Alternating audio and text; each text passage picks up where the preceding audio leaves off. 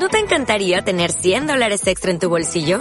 Haz que un experto bilingüe de TurboTax declare tus impuestos para el 31 de marzo y obtén 100 dólares de vuelta al instante. Porque no importa cuáles hayan sido tus logros del año pasado, TurboTax hace que cuenten. Obtén 100 dólares de vuelta y tus impuestos con 100% de precisión. Solo con Intuit TurboTax. Debes declarar para el 31 de marzo. Crédito solo aplicable al costo de la presentación federal con TurboTax Full Service. Oferta sujeta a cambios o cancelación en cualquier momento. Thank you.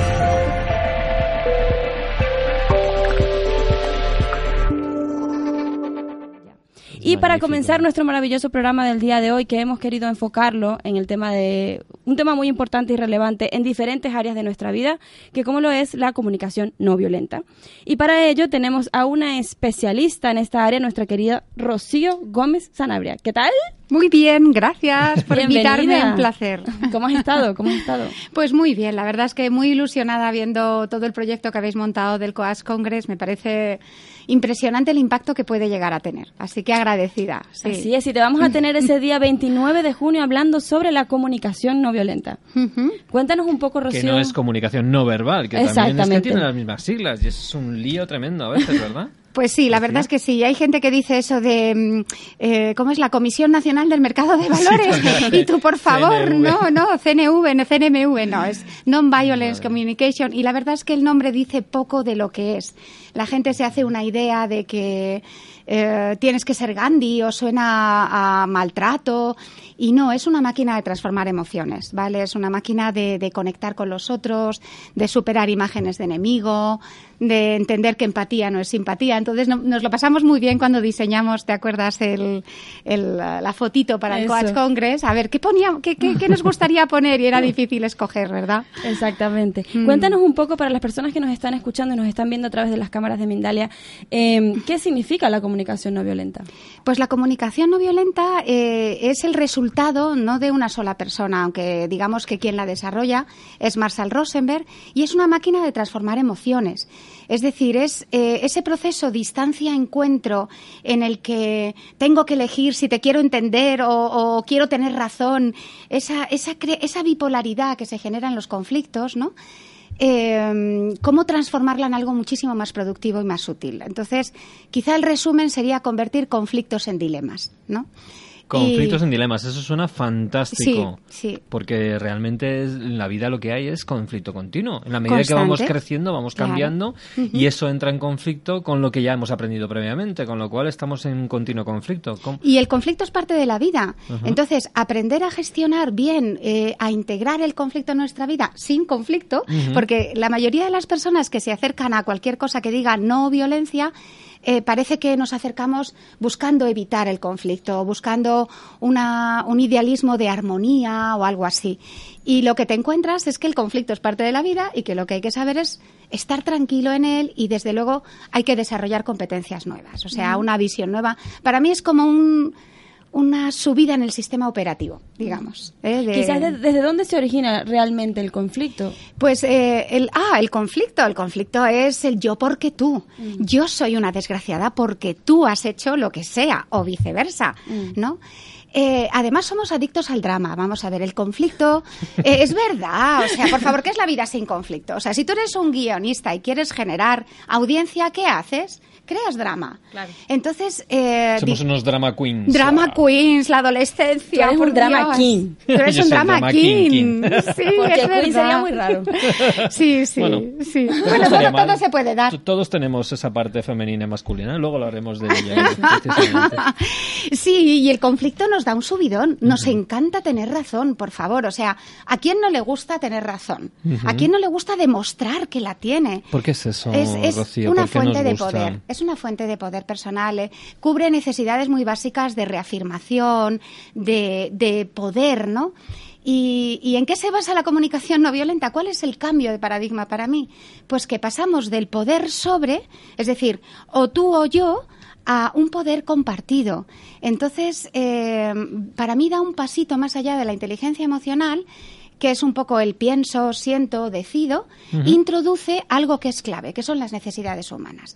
Entonces, el conflicto siempre está en las estrategias, siempre está en eh, cómo solucionamos las cosas. Y yo tengo apego a mi solución porque es mi solución y me pone que sea la mía. En el momento en que conseguimos ver las necesidades de los demás, los conflictos se diluyen. Y bueno, yo diría que además es como ligero y profundo al mismo tiempo, ¿no? Entonces, bueno, nos puede dar mucho juego, creo. claro. ¿Cómo resolveríamos, eh, por ejemplo, conflictos complicados como Cataluña, Madrid, centralismo, Pues mira, hay un foro, hay un foro ahora mismo en Cataluña que se está dedicando y en la vanguardia hace poco han, han hablado de la mediación como ética, ¿vale? Y, que la mediación es una filosofía de vida y un querer incluir las necesidades de todos. Entonces, claro, si yo tengo, ay, sabes, el yo para conseguir esta necesidad, la solución es me da igual, el 155 o el estatut, eh, esos son estrategias. En las necesidades no hay conflicto. Pero querer desplegar las orejas y entender al otro y encontrar soluciones que funcionen para todos requiere de una apertura eh, para la que nos estamos preparando gracias al Coach Congress mm. y, pues toda la labor que hace Darte, por ejemplo. Una de las cosas que yo veo más, eh, más evidentes cuando sucede un conflicto es cuando estás muy apegado a tus ideas, ¿no? Sí, sí. Entonces, cuando te apegas a las ideas no tienes la capacidad de esa apertura, de escucha, porque estás constantemente arraigado a lo que tú crees que es tu verdad, ¿no? ¿Cómo hacemos para solucionar eso? Eh, pues mira, es un pequeño salto. Entonces, para mí, yo que trabajo para empresa y para familia, que hago las dos cosas. ¿Cuál es la diferencia? El primer paso es querer entender más que tener razón. ¿Y cuándo vamos a dar ese saltito cualitativo tan importante? Cuando realmente nos importa. Entonces, cuando la persona que tienes enfrente te das cuenta de que con tus razones no llegas a un sitio mejor, entonces es cuando se produce esa pequeña apertura. Y, para mí el querer entender a un hijo, el querer entender, porque a un compañero de trabajo, ah, que le entienda a otro, mm. ¿sabes? O es problema del jefe, ¿no? En las familias, desde luego, se inicia mucho ese necesito entenderte más que que me obedezcas, ¿no? Y bueno, se ponen en marcha muchos sentimientos y muchos procesos internos, culpas, vergüenzas, acusaciones. Y mientras tanto nos llenamos el tarrito de drama, que, el conflicto llena el tarro de drama nos llena de intensidad. O sea, el conflicto cubre la necesidad de intensidad, de saber que estamos vivos. Y cuando tenemos una meseta de estabilidad, ¡uh! Espera, ¿qué es este vacío que siento? Aunque sea cómodo, aunque sea agradable, ¿no? Lo que pasa es que, bueno, pues eh, no es agradable vivir en ¿Nos va la marcha o qué? Nos va mucho la marcha. y hay épocas de la vida. Entonces, la verdad es que, ¿cuál es la ventaja de la comunicación no violenta? Que cuando consigues entender al otro y trascender esa distancia entre lo que mm, tú eres y lo que tú haces y empiezas a practicar una serie de destrezas, la vida se vuelve eh, de una profundidad que es que no quieres una vuelta atrás. Ojo, aviso a todo el mundo, esto es adictivo. Es adictivo, o sea, que las personas les, eh, que, se adentran en este mundo de la comunicación no violenta eh, empieza a gustarles. Mucho, porque mira, las conversaciones de ascensor nos dan para lo suficiente. Eh, es decir, es, eh, ah, hola, ¿qué tal? Ay, me he comprado estos zapatos. Oye, ¿has visto a fulanito? Esas son conversaciones de ascensor. Cuando tú pruebas a hablar en una conversación de lo que te pasa, desde la vulnerabilidad, desde lo que sientes, desde lo que necesitas, las conversaciones de ascensor, uff, espera, ya no, es que ya no me vale. Pero a la gente les cuesta mucho abrirse desde ahí, ¿no? Claro, porque es un riesgo, es, es meterte, digamos, en plena zona de incomodidad. Y para eso tienes que estar segura de que te estás metiendo acompañada con recursos. Eh, es decir, yo mm, creo que ahí llegas o por necesidad o porque algo te llama. Eh, pero meterte sin recursos, o sea, a mí me dicen las madres, sí, pero es que tú lo que me estás proponiendo es que el chico haga lo que quiera. Digo, no, no, no. No, no, no. Estoy proponiendo que le entiendas. Que elijas entre entenderle o poner razón, o tener razón. Claro. Y eso es una diferencia abismal. Entonces, empatía y simpatía tiene un punto muy, muy curioso. Es eh, sería, empatía es, entiendo qué necesitas, comprendo qué es lo que estás sintiendo, o me puedo poner cerca de ahí, aunque no comparta el modo en, cómo lo resuelves. Mm. ¿Vale? Mm. Es decir, un chico o una chica que dice, ah, quiero fumar en casa. Vamos a poner un caso de conflicto, ¿no? Eh, fumar en casa es una estrategia para conseguir algo. Y no es tan fácil saber qué hay, qué necesidad profunda hay detrás de esa estrategia, que puede ser identidad, orientación a los propios valores, demostrar que puedo encontrar mi sitio dentro de la casa. Mm. Mm, uf, entonces eh, el debate se vuelve mucho más interesante que fumarse y fumar no. Claro. ¿Cómo logramos identificar cuando verdaderamente existe una comunicación que está siendo violenta? Mira, la violencia está súper normalizada. Para mí esto es mm. un proceso. Entonces, ¿qué es violencia? Pues evidentemente pegar, chillar, amenazar, insultar, apuñalar. no sé, si me dais ideas estoy segura de que tenéis, ¿no? Eh, pero hay violencias que no conocemos y son, eh, por ejemplo, las de omisión, ¿no? Eh, las calladas por respuesta. muchas veces en los silencios hay lo que para mí es una desconsideración hacia las necesidades del otro, ¿no? Entonces, eh, lo que te ofrece la no violencia es permitirte un marco de referencia desde dignidad, respeto, inclusión, pertenencia. En comunicación no violenta decimos que soñamos con un mundo donde las necesidades de, todas, de todo el mundo pudieran ser tenidas en cuenta. Fijaros, no resueltas, que eso ya, eso es maravilloso, ¿no? Tenidas en cuenta. Pero tenidas en cuenta. Entonces, ah, tú quieres esto, estás necesitando esto, yo estoy necesitando esto. ¿Cómo hacemos para resolverlo? Entonces se abre un espacio de apertura y mi experiencia, por ejemplo, con niños pequeños, cuanto más pequeños son los niños, más imaginativas y creativas son las soluciones que proponen para el ganar-ganar. Claro. Por ejemplo, eh, pasa, pasa un momento en el que si hablamos del, del, tema del silencio, hay una persona que está necesitando estar callada en ese momento porque considera que quizás allí no puede aportar a una solución a un conflicto, mientras está la otra persona que necesita que esa persona te dé una respuesta. ¿Cómo llegas a un, a un, consenso allí? Claro, es, es como me pongo de acuerdo. Es decir, en un momento dado, cuando yo estoy en conflicto, ¿qué me pasa? Que mi cerebro está en secuestro amigdalar. Entonces, normalmente coinciden los puntos de máximo conflicto con los de mayor vulnerabilidad y menos acceso a los recursos. Entonces, lo primero que yo diría para resolver un conflicto es volvamos a tener el cerebro lo más eh, disponible, neuronalmente hablando, posible. Los conflictos, tratarlos en el pico de conflicto, Mm. Eh, pues, Periodo eh, refractario, ¿no? Hombre, dicho así. Mm. Sí, sí. O, no, o decir, mira, ¿qué conflictos son puntuales y qué conflictos son repetitivos en casa? Cuando un conflicto es repetitivo es que no estamos hablando de la necesidad que parece que es, mm. sino que es otra necesidad mucho más profunda no mencionada. Entonces podemos tratarlo antes o después. Mm, no sé si esto os da una idea de por dónde solucionar esto. ¿Cuáles, son los beneficios entonces para una, para una familia el, trabajarse eh, la comunicación no violenta? Vamos a ver, el, para empezar, la liberación de la culpa. o sea, pasamos de una cultura de tú eres culpable o yo soy culpable, mm, que honestamente nos mete en una espiral de malestar y bastante desagradable, a una cultura de la capacidad de respuesta.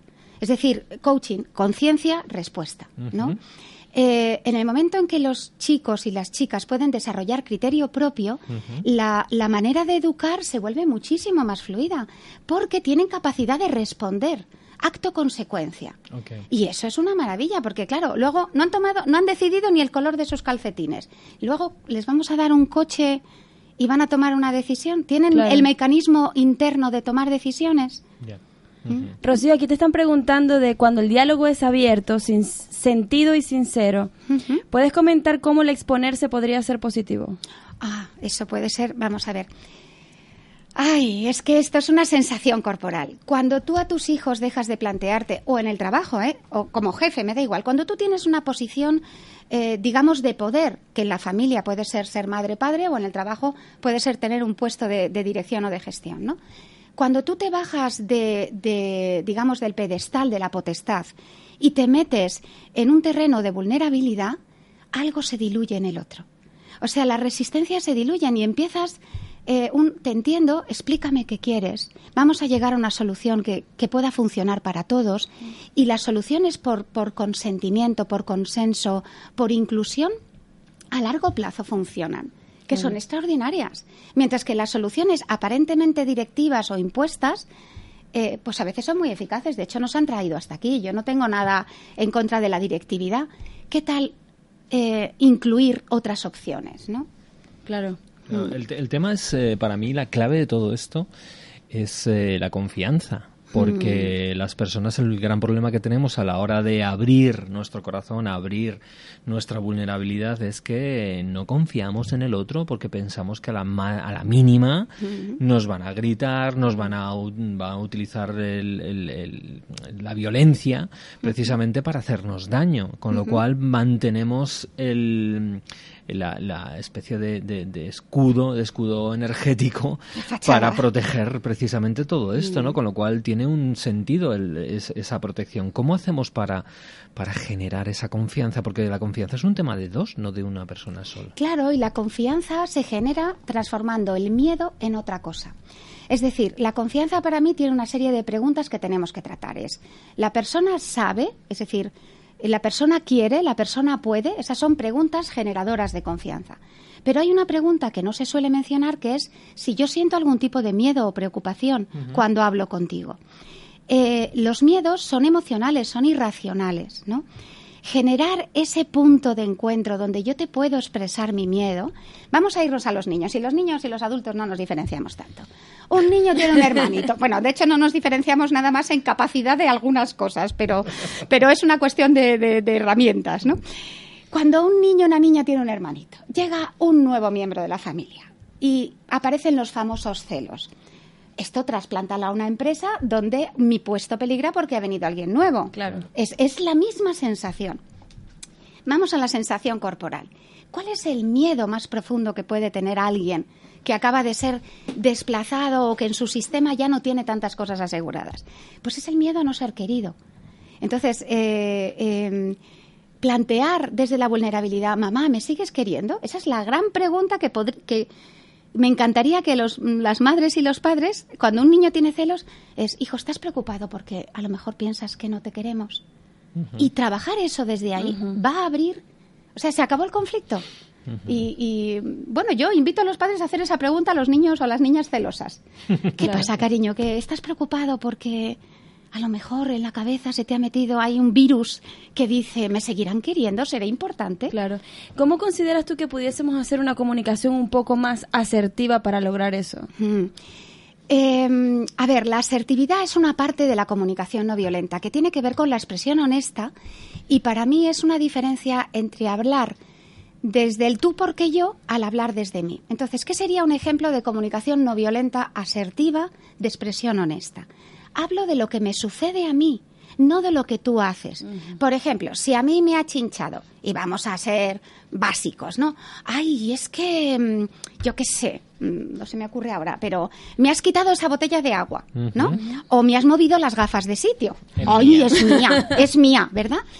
Eh, qué fácil, lo primero que nos sale es, ¿y tú por qué me quitas la botella? ¿O por qué me has tocado mis gafas? Es que es mío. Es que es mío, ¿vale? Ya tenemos ahí el, conflicto. En el momento en que tú eres capaz de tomar esa distancia de qué está pasando aquí, porque no es la botella, podría ser algo tan sencillo como, ¿me pasas la botella, porfa? y ya no habría conflicto, pero si hay conflicto es que hay algo en tu la relación entre tú y yo que no está claro. Hay algún miedo no expresado. Claro, yo creo que todas estas cosas, claro, tenemos el tiempo que tenemos, pero pero para pues, tendríamos para hablar aquí horas. Horas. creo que tú te has formado en esto, llevas como 11 años. 11 años, sí, sí. Qué bárbaro. Pues el, el gran problema de esto es que es que el conflicto que tenemos con alguien fuera es muy parecido a los conflictos que tenemos con nosotros mismos, ¿no? Interiores. Porque hay como dos vocecitas, una que estoy continuamente machacándome a otra parte de mí que está intentando hacer lo mejor posible, pero en realidad esa vocecita no es nuestra, sino que es de mi papá o de mi mamá o de mi abuelo o de, o de otras personas, ¿verdad? E-, es cultural. Vamos a ver, el, el, cómo me trato a mí internamente, cómo me recupero yo frente a los errores, si me juzgo o me critico, eh, o si me aliento y aprendo. ¿Vale? Yo preguntaba a los adolescentes en aula, le digo, oye, ¿equivocarse es bueno o es malo? Y son divertidísimos, ¿no? Porque dicen, es bueno, es bueno, otros, es malo, es malo, me vacilan, ¿no? Así me, me chinchan, ¿no? Y uno va, levanta la mano y dice, bueno, equivocarse es bueno si aprendes. Qué bueno. Claro. Entonces, equivocarse no es ni bueno ni malo. Y una de las cosas que propone la comunicación no violenta es acabar ya con esa idea de bueno, malo, correcto, incorrecto. Sino meternos en el proceso de esto me suma, esto eh, me hace crecer, esto me mete en una espiral de bienestar en vez de malestar. Entonces, el malestar es parte de la vida. Lo importante es saber detenerlo y tomar conciencia. Pero, ¿qué es conciencia? Un conocimiento más relevante, más importante de lo que de lo que tenemos. Claro, aquí preguntan en nuestras redes sociales, eh, ¿podría ser incluso más difícil la predisposición a un diálogo constructivo y empático que el propio diálogo? Eh, vamos a ver, es un tema de intención. Para en la CNV hablamos de intención y atención. Si mi intención yo puedo formarme en comunicación no violenta, en asertividad, en inteligencia emocional y en lo que me dé la gana, que si mis intenciones no están en comprensión, es difícil que yo me pueda acercar. ¿Cuál es la potencia de la CNV? Que se abren dos caminos. Cuando yo tengo un conflicto, yo tengo que escoger dos posibles caminos. Es quiero paz o quiero conflicto. Porque si quiero un tigre para pelearme, pues chica, vete y búscatelo, ¿no? Ahora, quiero entender qué me está pasando, quiero pacificarme porque me mete a mí en un sitio donde a mí me gusta estar. Vale. ¿Puedo entender al otro? No. No, porque es un imbécil. Estoy pensando y no me voy a mover de ahí. Estupendo, no puedo. Vale, ¿puedo entenderme qué me pasa a mí cuando no puedo entender al otro? Ah, entonces es camino de autoempatía o camino de empatía al otro. Pero al final es una limpieza de intenciones. Cuando yo he hecho autoempatía, ya sé que quiero, ya sé que siento, ya sé que necesito, uy, de repente entiendes a todo el mundo, porque ya no estás estimulado por el otro. Claro. Qué bárbaro, qué, qué súper interesante todo esto, ¿verdad? Súper interesante y no se lo pueden perder porque el 29 de junio nuestra querida Rocío va a estar allí dándonos una conferencia maravillosa acerca de todo esto que hemos estado hablando. Es, flipante, la verdad es que sí. Yo creo, eh, Rocío, ¿qué pasaría con el mundo si todo el mundo tuviésemos recursos de comunicación no violenta? Uf vamos a ver. ¿Qué pasaría? Es que ¿Cómo mira, se me, pone, se me ponen los pelos de punta. Cachis en los mengues. Es que, mira, me emociona tanto.